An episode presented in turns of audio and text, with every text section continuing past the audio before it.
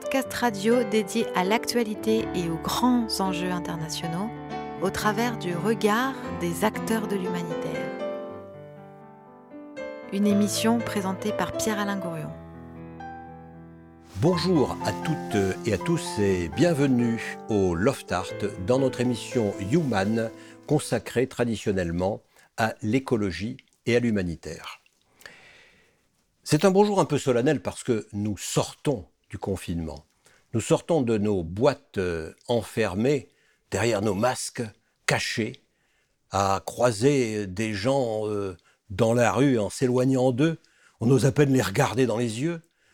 Et on a besoin, on a besoin de vivre, on a besoin de, sourire, on a besoin de sortir par le haut de cette euh, réclusion que nous nous sommes imposés.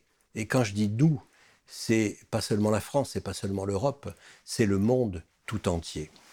On a besoin de lutter mentalement contre nos angoisses, contre nos peurs, contre nos contradictions. On a besoin, pour répondre à ces questions, eh bien, euh, de mettre euh, le virus de l'humour et le virus de la vie au centre de nos préoccupations et plutôt de notre côté que contre nous. Nous avons décidé de démasquer le réel en allant chercher la vie là où elle est, et peut-être vers la petite Covid, vous savez, cette petite bestiole qui cherche à passer justement derrière nos masques. Voilà.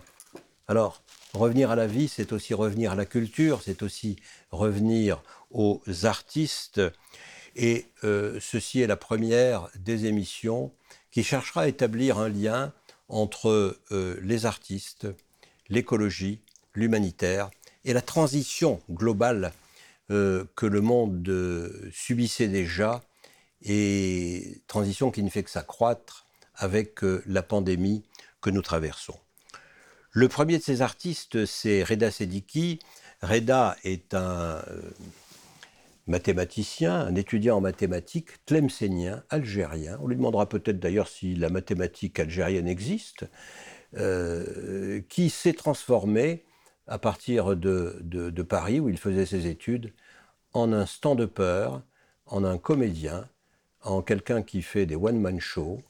Stand-upper un peu huppé, me semble-t-il. Bonjour, Reda. Bonjour. Euh, c'est très simple, en fait. Euh, ce qui se passe, c'est que moi, je vois pas trop de frontières euh, entre les mathématiques et la littérature. Quand j'étais jeune, euh, j'aimais beaucoup lire, euh, pas mal écrire aussi, mais euh, j'entendais souvent dans mon entourage comme quoi il fallait faire des études scientifiques, parce que c'était que comme ça qu'on allait survivre. Et, après, dès que j'ai fait mes études de mathématiques, après c'était que du bonus, j'avais envie d'apprendre autre chose. Et du coup, j'ai commencé à, monter sur scène. Et, et moi, après, j'aime beaucoup l'humour, et du coup, donc, j'ai pas fait d'école de théâtre ni quoi que ce soit. Je suis tout de suite parti dans les clubs de stand-up euh, à Paris. Et euh, on joue 5 minutes par-ci, 10 minutes par-là, et on est tout de suite face au public.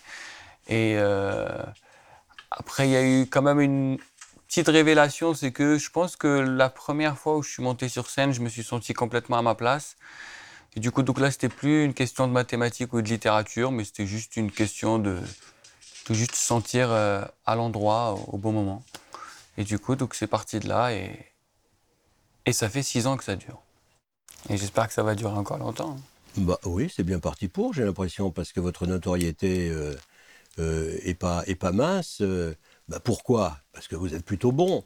C'est-à-dire que, que, vous arrivez, et, on va le voir en écoutant vos sketchs, vous arrivez à, à associer, je dirais, la réflexion, la pensée, les ressentis, la subjectivité, aussi bien des Algériens d'Algérie, des Algériens immigrés, que des Français pieds noirs euh, ou, des Français de France, je ne sais pas comment il faut dire, vous arrivez à, évoquer tous ces sujets à travers l'humour. Et c'est ça qui est, je pense, qui fait votre, qui fait votre succès. Comme tous les, bons humoristes, voilà, ils parlent à la fois de choses sérieuses, euh, mais ils en parlent avec simplicité et tout le monde peut comprendre. Voilà. Alors vous savez pas, pour nous détendre, on va demander à nos amis euh, musiciens Nasser Hamzaoui et, Mohamed M. Sahel de nous faire juste 15 secondes de musique pour nous mettre dans le bain, pour nous faire aller en Algérie, puis après on reviendra ensemble.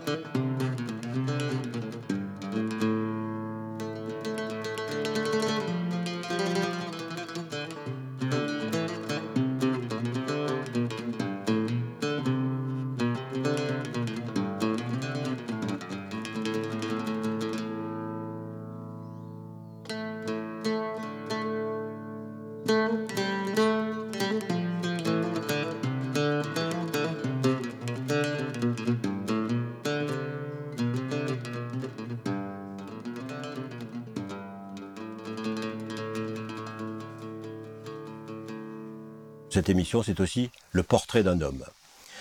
Euh, Donc l'homme, c'est vous, c'est Reda, c'est Diki, vous avez quel âge? 29 ans. 29 ans. Donc vous n'êtes pas un gamin? Si, un peu, Ah ah, quand même. ouais. Comment vous retrouvez votre enfance? Comment je la retrouve? Ouais. Euh, Comment je fais ou Oui, comment... oui, oui. Bah, je la retrouve tous les jours, mon enfance. Oui. j'ai- gardé plein de trucs. Je sais pas, moi, par exemple, euh, je la retrouve dans ma spontanéité, dans ma manière de dire les choses. Où jusqu'à aujourd'hui, je n'ai plus vraiment honte. Ça me cause beaucoup de problèmes. J'ai failli me faire tabasser plusieurs fois. Parce qu'on pardonne à un gosse de dire des bêtises, mais pas à moi. Parce que j'ai 29 ans aujourd'hui, mais, mais je la garde beaucoup plus ouais, dans le verbe, dans Vous le êtes fait tabasser, vous voulez dire euh, récemment?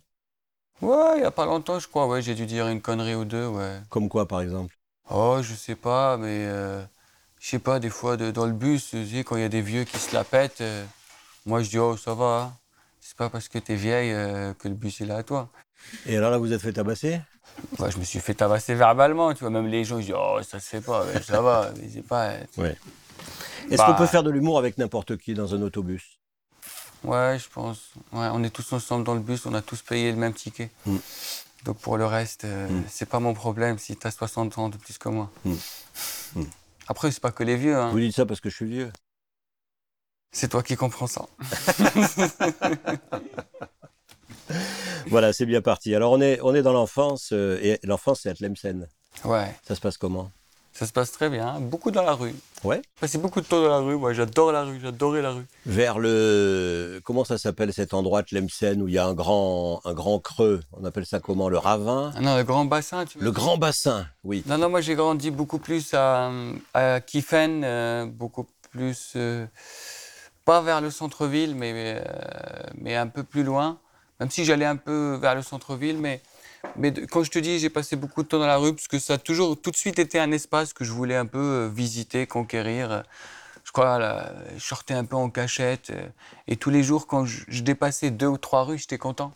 Dans ma tête, j'avais déjà. En fait, c'était comme un jeu vidéo où je débloquais des maps. Un. Tu sais ce que c'est des maps? Euh, bah, des cartes, quoi. Ouais, ouais, voilà. En anglais, hein. Tu Donc, parles anglais euh, non, non, enfin, en, termes de jeux vidéo, des maps. euh, Ah d'accord, ouais, voilà. alors j'y connais rien aux jeux vidéo. Alors, Ouais, vraiment, quand on fait des jeux vidéo où où on a un personnage avec lequel on se déplace, on Uh-huh. débloque des lieux. Donc en gros, plus on avance, plus il y a des endroits de la carte qui apparaissent. D'accord. Et du coup, donc, dans la vie de tous les jours, c'était comme ça, où je, je découvrais toujours des endroits. euh, et, euh, et du coup, donc, vraiment, mon enfance à Tlemcen, c'était la rue, quoi. La rue, découvrir.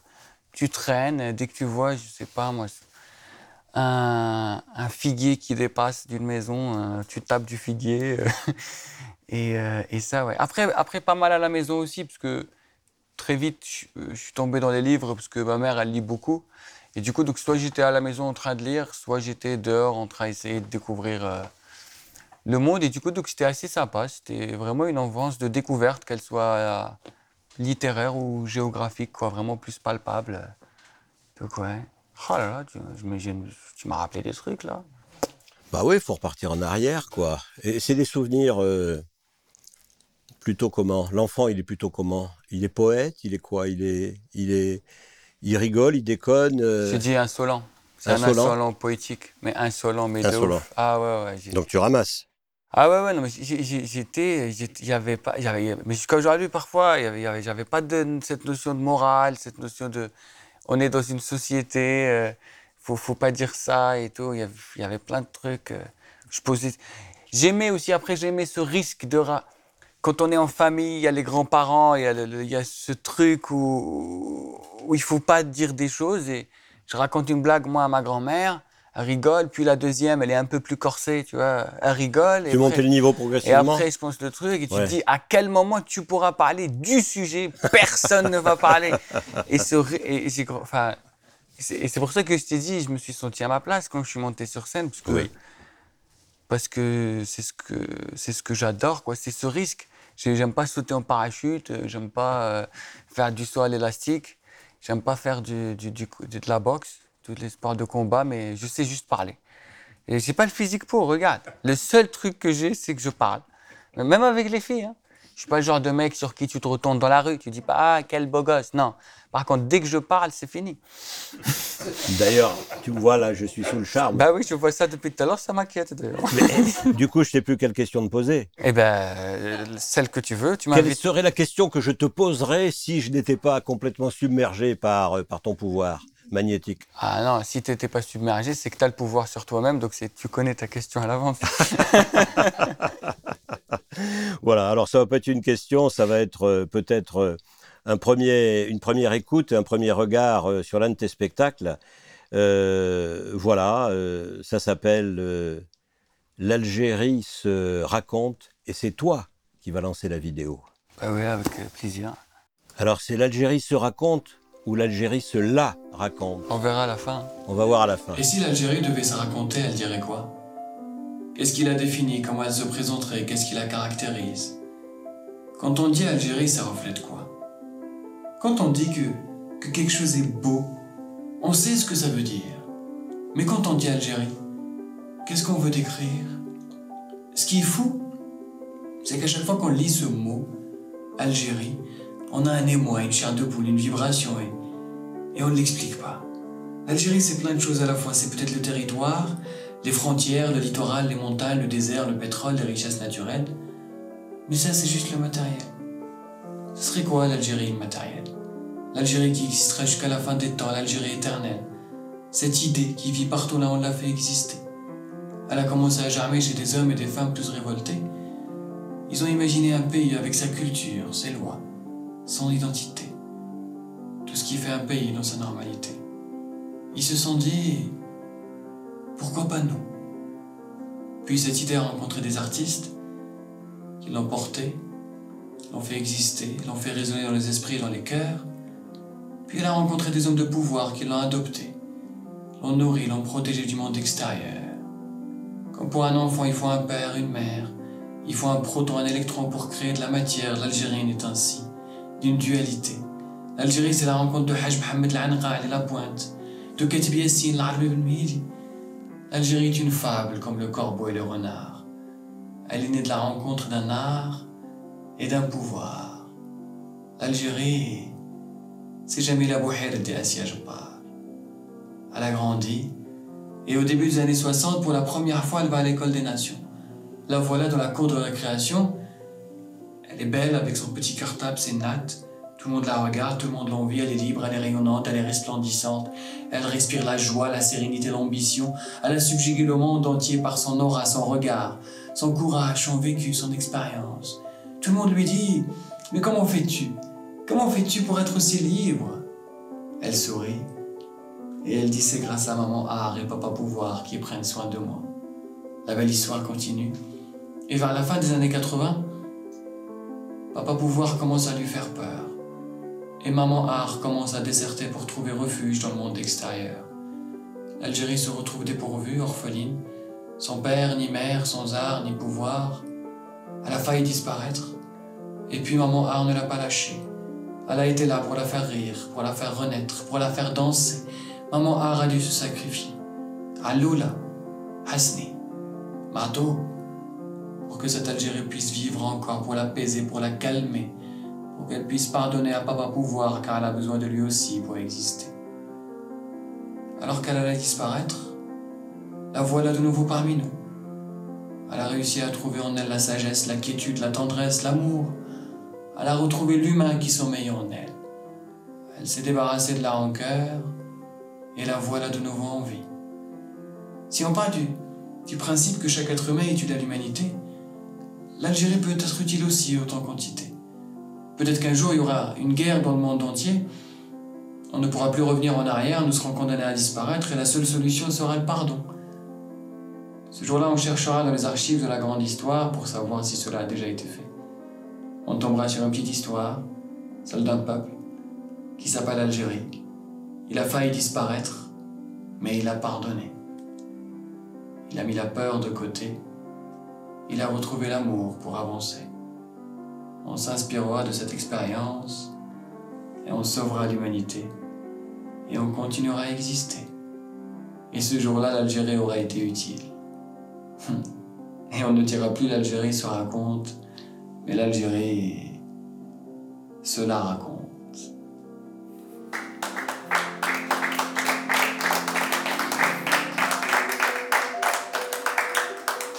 Nous sommes dans Human avec euh, Reda Sediki, ce comique, euh, doit-on dire franco-algérien, français ou algérien, Reda?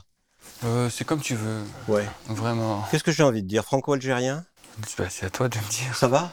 Ouais, Ouais. ça va, oui, Franck, ouais. Ouais. C'est... Avec le temps, tu sais, j'ai du mal à... comme je... je passe pas mal de temps en France et en Algérie, j'ai du mal à voir les frontières et tout. Même des fois, quand j'arrive à la police aux frontières, il fait pas chier, ça va. Ouais.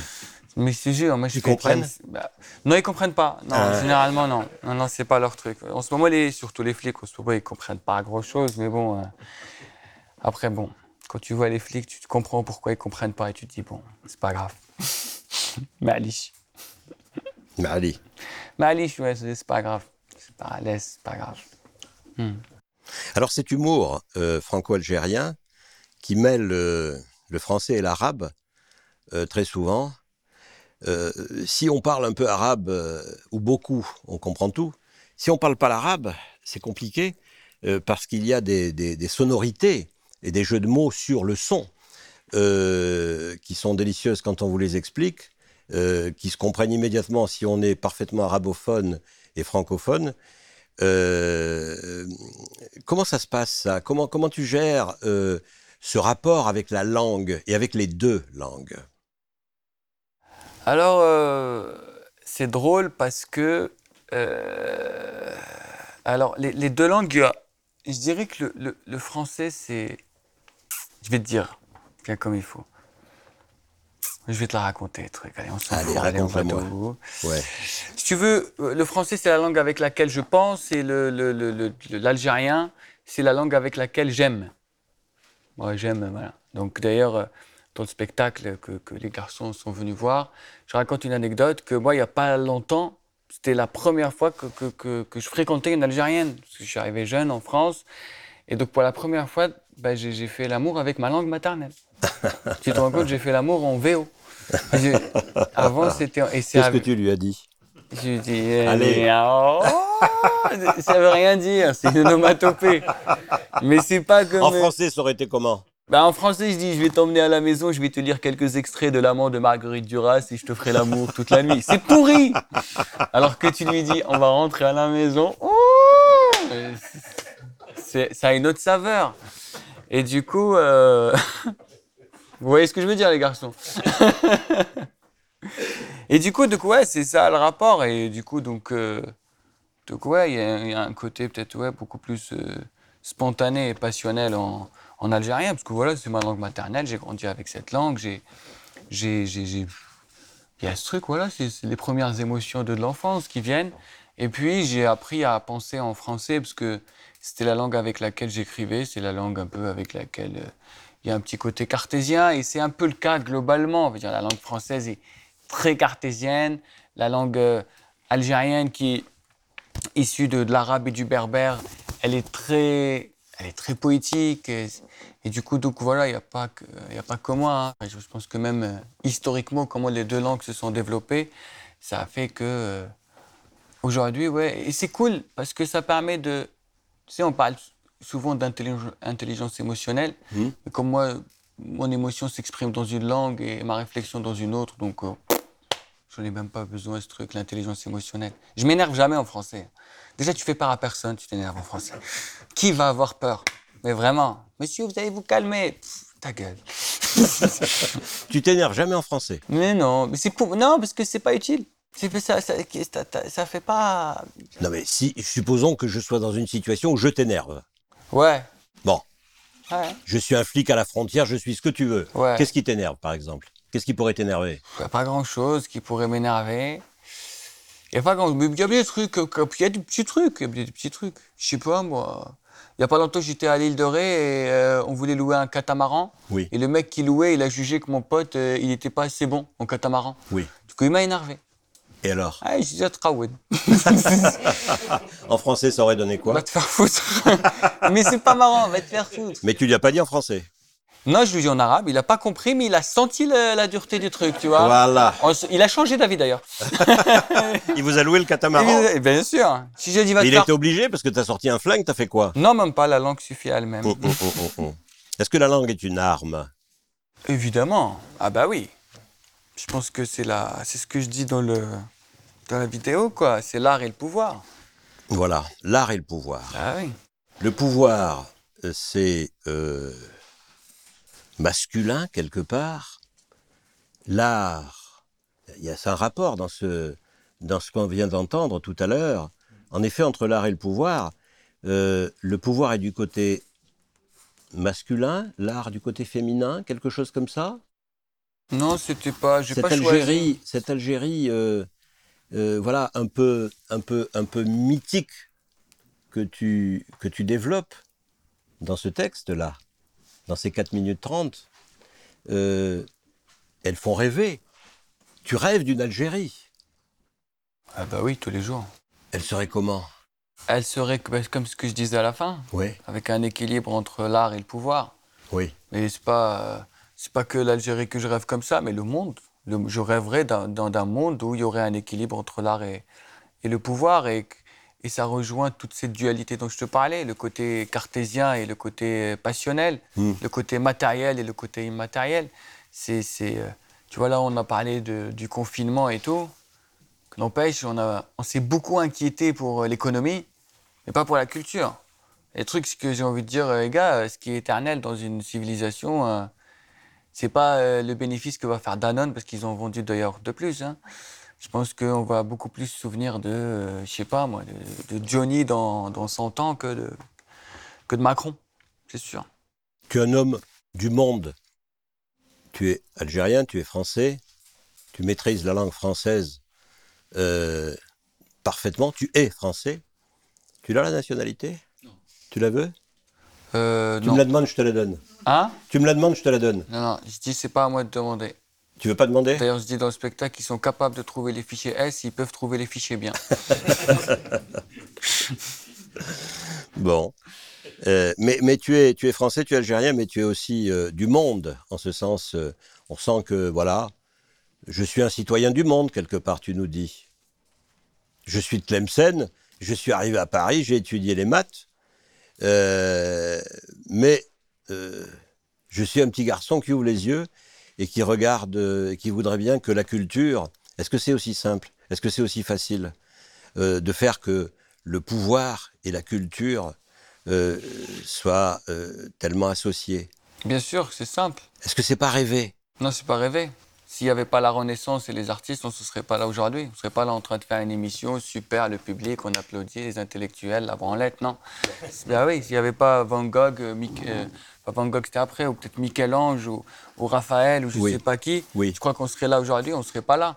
On serait encore en train de s'entretuer parce qu'il y a la peste, ou je sais pas, avec euh, deux chicots comme ça. C'est la réalité. C'est qu'il y a des gens, ils ont réfléchi, ils ont changé le monde, ils ont été passionnés. Et en fait, ils se sont complètement détachés du matériel. Et moi, je trouve que dans le monde dans lequel on vit aujourd'hui, on a fait de l'artiste un consommateur comme les autres. Aujourd'hui, l'artiste, lui aussi, il veut un crédit sur 25 ans, il veut une maison, il veut se marier, il, veut aller euh, prendre des vacances à Bali.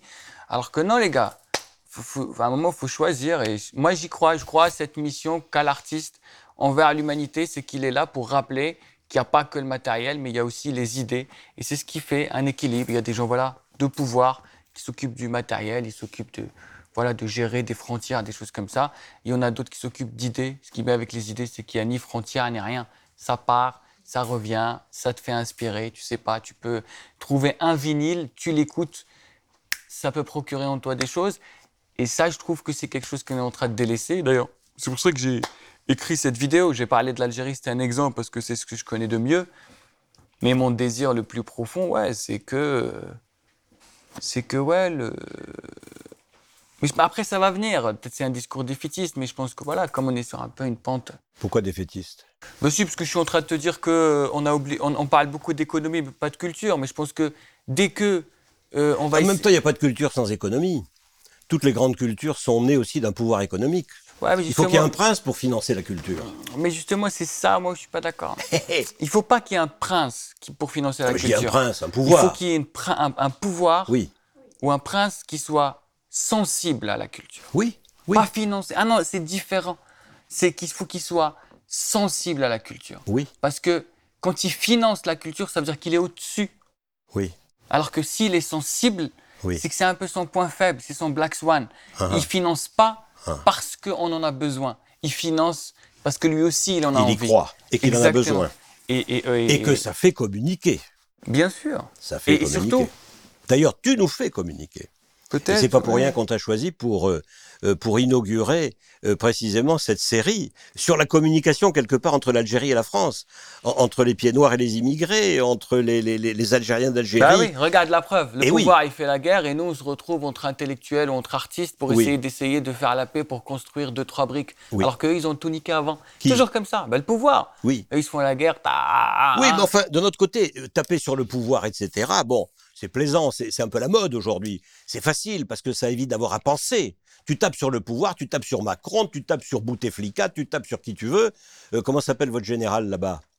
Il y en a plein. Ouais, il y en a plein. Oui, ça, c'est parce qu'il manque. bon, tu tapes sur le pouvoir et du coup, tu dis, moi, je suis un artiste, je suis nickel. Non, je tape pas sur le pouvoir. Non, c'est pas, c'est pas compris, Pierre-Alain. Je te dis juste que le pouvoir a fait son travail. Moi, j'en veux pas au pouvoir. Ils ont fait la guerre. Bien, sympa, cool. Pas de souci. Ça a été sympa d'ailleurs. Jusqu'à aujourd'hui, on en parle. La guerre, On en fait. Bah oui. c'était sympa la guerre. Bah eux, ils ont leur coin. Ils ont kiffé, non? Oui. Ils ont kiffé quand même de faire la guerre. Oui. Les mecs qui kiffent la guerre. Euh, ça dépend lesquels, hein. Ouais, les appelés, a- tu parles des Français? Bah je sais pas moi, mais sûrement les généraux et tout, ils ont kiffé la guerre. Sinon ils la feraient pas. Kiff oui, quand même. Oui, ils obéissent. Bah hein. oui, ils ont fait obéissent. quelques petits Ils obéissent. Oui, mais bon, ils ont fait quelques petits contrats, c'est sympa. De Gaulle, il est sorti, truc, je vous ai compris, tatati, tatata, c'est super, c'est génial, c'est beau, oui, c'est magnifique. Après, c'est vrai. Après, il y a des gens qui ont été traumatisés derrière. Oui. Et c'est là où les artistes, ils doivent venir. Oui. Si on est encore traumatisé, c'est que les artistes n'ont pas encore fait assez leur travail. Oui, Et oui. c'est pour ça que on se retrouve aujourd'hui pour parler, pour essayer d'avoir ce lien-là. D'ailleurs, je sais pas qui est-ce qui disait quand on n'arrive pas à faire la paix, on crée des centres culturels. Ah, Hein Bah voilà, c'est un peu ce qu'on fait. bah, c'est un peu ce qu'on fait. Centre culturel Bah franco-algérien, Bubble Art. euh, merci oui. Reda Sediki. Non, On va je- s'écouter. Tu sais pas, on va s'écouter de la musique parce qu'ils vont pas être contents. Après, ils vont dire mais nous on n'a pas joué. Ils parlent, ils parlent, ils parlent, ils parlent, ils nous laissent pas Mais jouer. c'est toi que tu me fais parler aussi.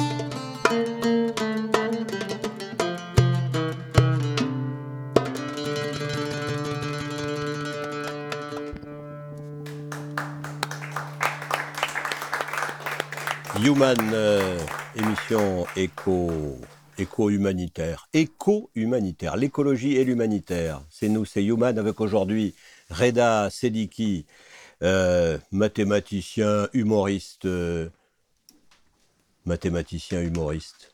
Ça fait bizarre, hein Einstein n'était pas, n'était pas dénué d'humour. Et il jouait du piano, c'était un artiste. Et on le voit avec ses cheveux sur cette photo célèbre. La théorie de la relativité. Tu peux me l'expliquer? Bah, en gros, Einstein, ce qu'il a, ce qu'il a trouvé, c'est qu'en fait, il a pris la. T'as le temps là? Ouais. En gros, il a pris la théorie de, de Newton et en fait, il, il a expliqué qu'en fait, euh, comme quoi, c'était pas des forces qui attiraient les objets entre eux, mais en fait, les objets avaient une énergie en elles qui allait courber l'espace-temps. Et comme ça allait courber l'espace-temps, et du coup, il y avait une sorte de, de dilatation en fait euh, du temps. Tu vois. Et, du coup, donc c'est pour ça qu'en fait, les objets, ils vont être attirés. En fait, c'est pas une force, mais juste une courbure qui se crée dans le temps. Et, euh, et c'est ça qu'il a réussi à trouver. Et ça, c'est la force des mathématiciens. Parce que je n'ai absolument rien compris à ce que tu m'as dit, mais tu l'as dit avec un tel sérieux que je te crois. Ouais, justement. C'est la Alors force des politiciens aussi. Voilà, on fait un road trip, euh, Reda Sediki, sur ta vie, euh, voilà, euh, ta naissance, euh, ton œuvre. tu n'as que 29 ans, ou tu as déjà 29 ans. On s'écoute de la musique, on pense à l'Algérie, on pense à la France, on pense, on pense au passé, on pense à la guerre, on pense à la violence des choses, on pense aux gens qui bougent, qui se déplacent, qui traversent la Méditerranée dans un sens et dans l'autre. Et c'est ça le projet. Euh, Qu'est-ce que tu en penses de ce projet? C'est-à-dire mettre en, parallèle, en quelque sorte, les deux mémoires euh, euh, presque interdites. La France ne parle pas de sa guerre d'Algérie comme les Américains ont réussi à parler de leur Vietnam. Les Algériens ne parlent pas de leur histoire parce qu'elle est étouffée par le pouvoir militaire. Et donc, ces deux dénis, en quelque sorte, ces deux interdictions de, communiquer font que, euh, voilà, on a eu l'idée de, de- de mettre euh, en parallèle euh, ces deux choses-là et de les faire euh, communiquer par l'intermédiaire d'artistes comme toi, par l'intermédiaire d'universitaires, par l'intermédiaire des musiques, par l'intermédiaire euh, euh, des peintres, euh, euh, etc. Il y a une série que nous déclinerons euh, dans, les, dans les mois qui viennent.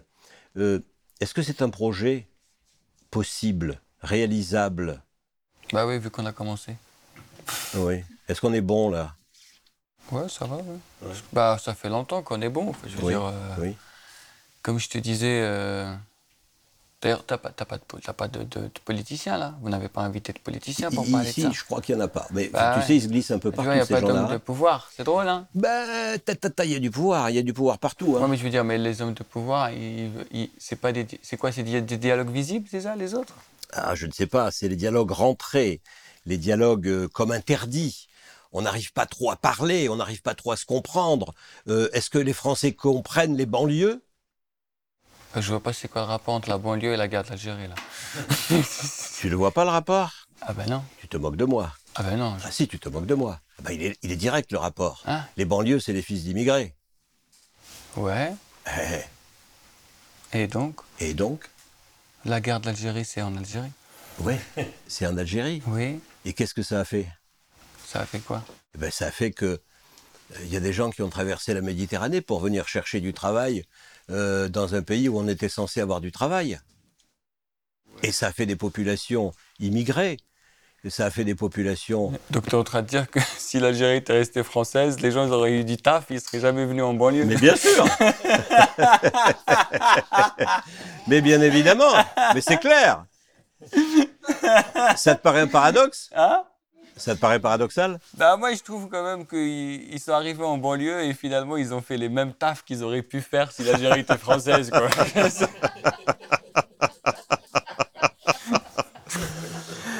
Bon. Euh, Ouais, tu sais pas, on va s'écouter le deuxième sketch. Vas-y. Ça s'appelle euh, Le summum de l'humanisme, c'est toi qui le mets. Allez, Oui, le summum de l'humanisme, écoutez ça. On ne peut pas quantifier l'humanisme. Il n'y a pas d'unité de mesure. Dans ce cas-là, comment peut-on le qualifier? Si ça fait deux heures que tu cherches une place pour te garer, tu trouves, tu fais marche arrière, et là une personne derrière est dégoûtée car elle cherche une place aussi, Le summum de l'humanisme serait de lui laisser la place et de continuer à chercher. Le summum de l'humanisme, c'est quand tu donnes 10 euros à un SDF et il te rend 2,50 euros en te disant Hé monsieur, c'est notre d'impôt. Si tu es un terroriste et tu vas appuyer sur la gâchette, le summum de l'humanisme serait qu'au dernier instant tu dises euh, Starfoula, et tu renonces. Si tu es hétéro et un pote te dit J'ai vraiment envie de toi, le summum de l'humanisme serait de lui dire euh, vas-y. Mais juste une fois. Nous ne sommes jamais satisfaits par soi-même, nous sommes beaucoup plus facilement satisfaits par les autres. Si chacun essaye de satisfaire son prochain, forcément sa propre satisfaction est incluse dans cet ensemble, et ainsi on convergera vers une société heureuse. En fait, l'image parfaite pour illustrer ce concept, c'est la position du 69. En fait, le summum de l'humanisme, c'est de se priver de quelque chose auquel on tient énormément, qui nous est très cher, et le donner à l'autre car on sait que ça va lui faire plaisir. En fait, le summum de l'humanisme serait que les Noirs et les Arabes quittent la France.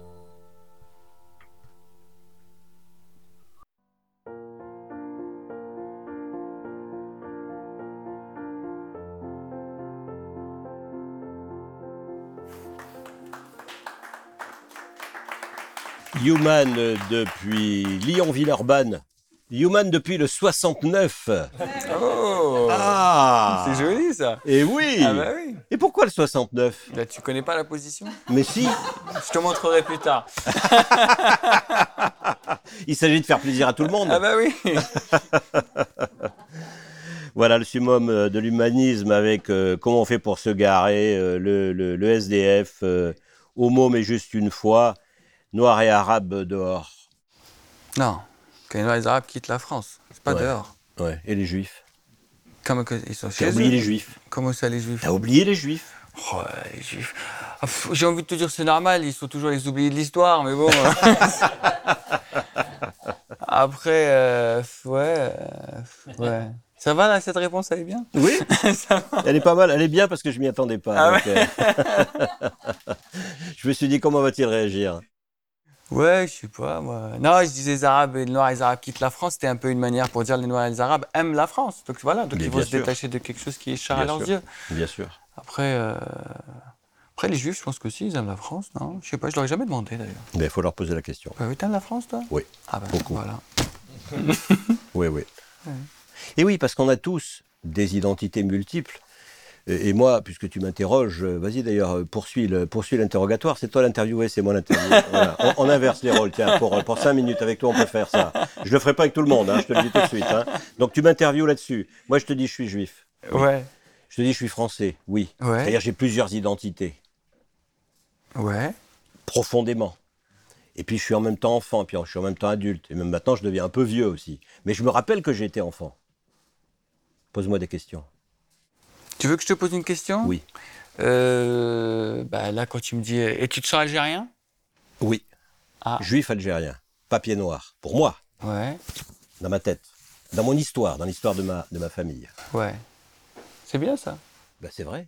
Ah, oui, oui. Moi, Mais moi, j'ai l'habitude de dire aux Arabes comme toi, j'étais là avant toi. J'étais en Algérie avant toi. Bien avant toi. Alors, moi, je suis berbère, hein, tu vas te calmer. Ah, c'est pas la même chose. C'est pas la même chose alors.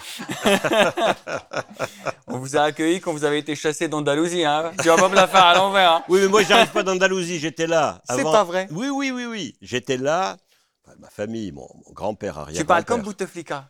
Bouteflika, il dit tout le temps que j'étais là, j'étais Théo, le Big Bang, j'étais là.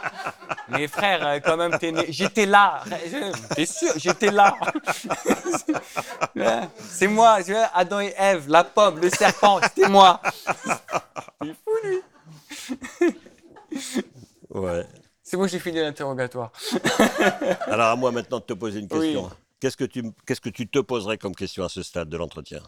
Oh, il y a plein de questions que, que je me pose. euh, Enfin, non, pas beaucoup. Il y aurait un truc qui serait pas mal, tu sais, c'est qu'on écoute le troisième sketch qu'on a qu'on a sélectionné.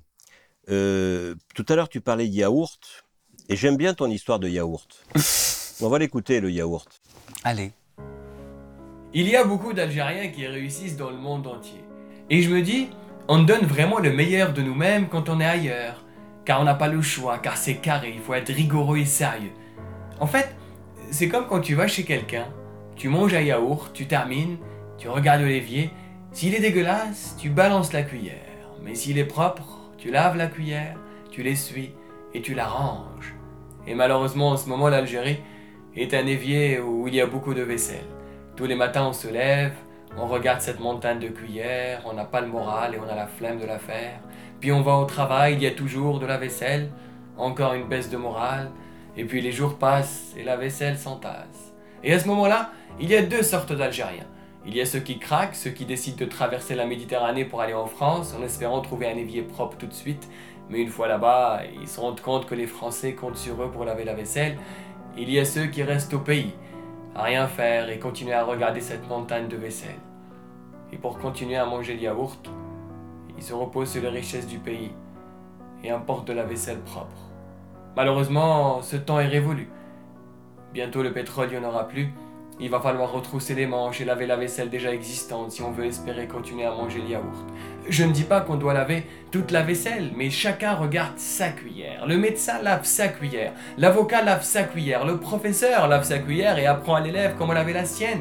On pourrait aussi appeler tous les Algériens qui ont émigré dans le monde entier, qui sont maintenant experts en lavage. Ils vont venir nous aider pour réussir cette mission.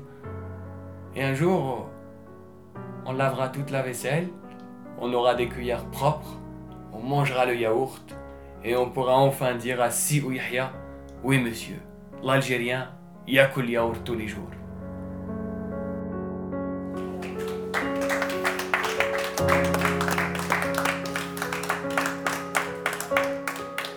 Human avec euh, Reda Sediki euh, aujourd'hui. Merci de nous accompagner dans, ce, dans cette promenade agréable, drôle, surprenante.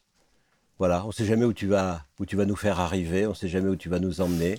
C'est ça, euh, le talent, si on sait d'avance qu'on va rigoler à tel et tel moment. alors, je ne vais pas te poser des questions sur la technique de l'humoriste, parce que j'imagine que tu as dû beaucoup travailler les textes, les réactions qui vont susciter le rire ou pas. Est-ce que tu as déjà pris des bides Tiens, parle-moi des bides. Bah, ça fait mal. Ouais. Et, euh, mais par contre, on apprend, on apprend des choses. Ouais. Les bides, c'est. Euh, comment dire Un bide, c'est un moment un peu de, un peu de solitude, c'est un peu une sorte de miroir euh, qui te montre tous les défauts que tu peux avoir dans ton interprétation. Et du coup, ça te permet de, d'en voir beaucoup plus que prévu et de corriger le tir. Quand on passe une soirée où, les gens rient beaucoup, on, voilà, on est, on est humain, on est faible, on a l'ego euh, comme ça, on se dit oh, ça va, j'ai pas besoin de me remettre en question. Et en fait, il n'y a que le bid qui fait, euh, qui fait avancer.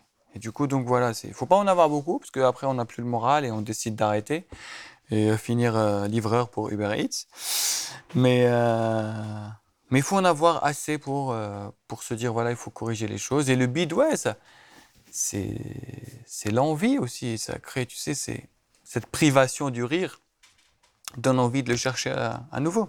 Et alors, est-ce qu'il n'y a, pas, est-ce qu'il a pas des sortes, comment dire J'essaie de m'imaginer en humoriste, j'ai un peu de mal.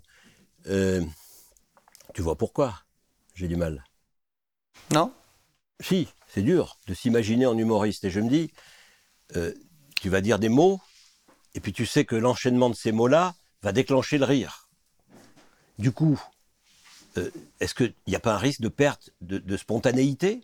Parce que tu apprends ton texte, et que, et que tu sais que voilà, euh, ça va être déclencheur de quelque chose qui va faire rire, et faire rire, c'est faire communiquer, bon, c'est magnifique. On aime rire. Ça aussi, ça se travaille. Alors? Ça se travaille, parce qu'en fait, il y a le texte, il y a la musique. Oui. Comme une chanson. C'est-à-dire la rythmique? Ouais, et la musique aussi, la musicalité, c'est quand on rentre sur scène, même là, là je parle, moi j'ai, on appelle ça le, le cul de la salle. Un, un. Du coup là, moi je sais, là il y a les, il y a deux, trois personnes, il y a ceux qui rigolent à gauche, il y a toi devant moi. Un, un. Tu détectes des choses. Ouais. C'est que Marc il a le rire euh, facile. Ouais. Et euh, toi, tu es là, tu poses tes questions, tu essayes de rester sérieux dans ton interview. Ouais, ouais, Et du coup, il y a les deux, là, compatriotes. Je sais que c'est un soutien de force dès que je les vois t'inquiète. je sais s'il y a une embrouille, je les appelle, tu vois. Bien sûr. Et du coup, euh, et du coup donc tout ça fait que euh, naturellement, après, je ne saurais pas te l'expliquer, où les notes, quand elles vont sortir de la bouche, sur comment on dit les choses, est-ce que des fois on peut dire les choses d'une manière très affirmative, ou des fois les choses très calmement, est-ce qu'on peut ramener quelque chose beaucoup plus dans l'absurde? Et, et, c'est que des trucs ouais, qui. Là, par contre, pour le coup, c'est pas de la, science exacte, c'est pas des mathématiques. Ça, c'est vraiment quelque chose qui se travaille. Et ça dépend vraiment selon la salle, selon les gens qui sont là.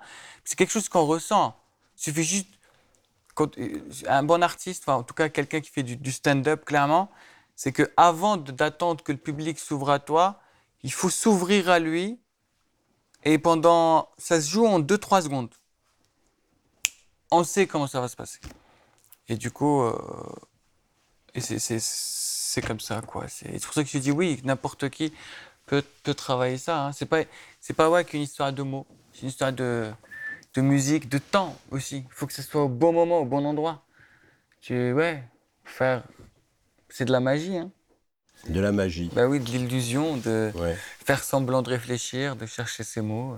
Et est-ce que pour revenir aux mathématiques, euh, on pourrait associer ça à la logique floue? Euh, je sais pas, mais sûrement. J'adore ça, logique floue. C'est vrai que c'est joli. Ça hein donne pas envie de faire un master. Tu parlais tout à l'heure de, de, de, la langue française et de la langue arabe. Tu dis pas la langue arabe d'ailleurs, tu dis l'algérien parce que tu y mets le berbère. Non, non, non, non, je dis l'algérien parce que c'est juste. Tu dis l'algérien, tu dis pas l'arabe. Oui, mais parce qu'on parle pas arabe, on parle algérien. Voilà, on parle algérien.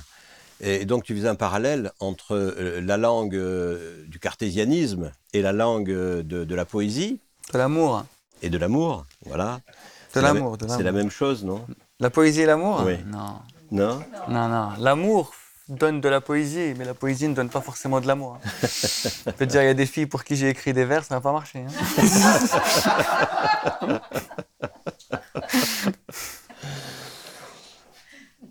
Donc je pensais à la logique floue euh, en pensant au français euh, et, à l'algérien et à l'arabe. Voilà. Peut-être là, peut là, la France et l'Algérie, ouais, là c'est de la logique floue. C'est de la logique floue. Ah oui. Comment tu vois les choses? Dans quel domaine? Comment je vois les choses, euh, genre politiquement bah, Moi je les vois très très bien. Regarde la preuve, on est en train de parler et tout. Et moi tous les gens qui, qui font du déni, je considère pas que c'est des gens qui me représentent. Du quoi? Les gens qui sont dans le déni, oui. c'est pas des gens qui me représentent. Je considère que voilà, je suis représentant de moi-même. Et moi, ça m'intéresse de connaître cette histoire, d'échanger avec, euh, avec des gens. Et, et c'est le, le plus important. Après, euh, s'il y a des gens qui ont voilà, d'autres intérêts, euh, c'est pas mon problème du coup. Mais c'est dommage de, de se définir comme invisible. On n'est pas invisible. Peut-être c'est dialogue actuel, dialogue réel dialogue, je sais pas moi, artistique, tout ce que tu veux. Mais. Euh, Et dialogue projeté. C'est pas projeté, on est futur, dans le, je veux on est dans le moment présent. Dans le futur aussi. On est dans le moment présent. Regarde, moi je suis on là. On est ici et maintenant. Bah c'est sûr qu'on est ici et maintenant. Ah oui. et, et, tu sais ce qu'on doit faire? On doit terminer l'émission. Bah avec euh, plaisir. Avec quoi? Ben voilà. Il faut hmm qu'on décide avec quoi? Bah, avec quelle phrase Avec quel mot? Avec quelle, avec quelle envie Avec quel désir Avec quelle parole? Avec quel humour? Euh, j'étais en train d'écouter un podcast euh, alors que j'étais en train de m'endormir, mais il n'y a qu'une phrase qui est restée. Maintenant, je viens de me souvenir qui m'a. On a parlé d'humour et tout. Et, euh, la fille, elle disait l'humour, c'est l'art de casser la routine. Et j'ai beaucoup aimé cette phrase. Du coup, je me suis dit, je vais la partager avec toi. L'art de casser la routine, c'est joli. En plus, tout le monde essaie de sortir de sa routine et tout. Et, et l'humour est là pour ça. Et trouve ça beau. Allez, Reda, on casse la routine. Ah bah écoute, bah on check comme ça.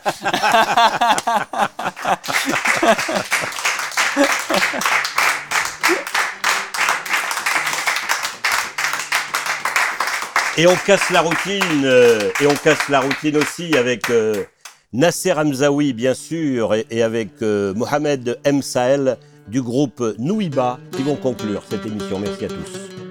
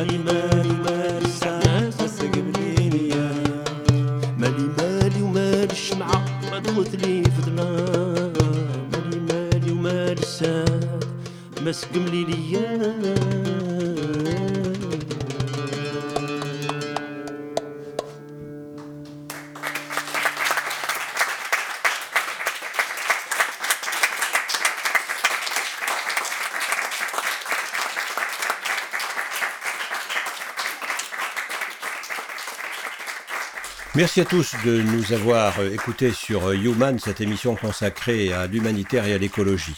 On se retrouve, si vous le voulez bien, dans 15 jours pour un nouveau numéro. Et si cette émission vous avait plu, eh bien faites-le nous savoir en nous couvrant d'étoiles sur votre podcast préféré, en la partageant cette émission sur les réseaux sociaux et en s'abonnant tout simplement à notre chaîne YouTube.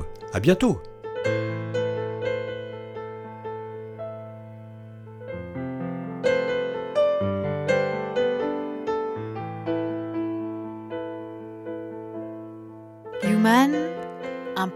Radio dédié à l'actualité et aux grands enjeux internationaux au travers du regard des acteurs de l'humanitaire. Une émission présentée par Pierre-Alain Gourion.